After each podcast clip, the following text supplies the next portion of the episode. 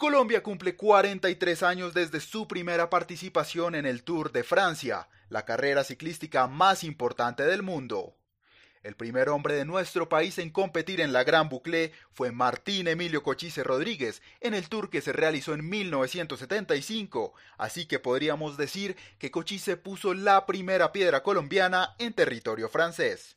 Sin embargo, la primera victoria nacional se dio gracias a otro de los grandes estandartes del ciclismo colombiano. Lucho Herrera, en la edición de 1974, levantó los brazos en el mítico Alpe de Hues. Un año más tarde, Lucho conquistó la camiseta de las Pepas Rojas, convirtiéndose en el primer colombiano en ganar la clasificación de la montaña.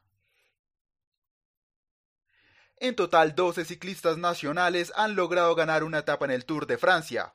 Hombres como Lucho Herrera, Fabio Parra, Santiago Otero, Oliverio Rincón, Mauricio Soler, Nairo Quintana, Rigoberto Urán, entre otras glorias más, pusieron su granito de arena para llegar a las 20 victorias colombianas en esta prestigiosa carrera. Once veces ciclistas colombianos lograron finalizar el Tour de Francia con el triunfo en alguna de las clasificaciones.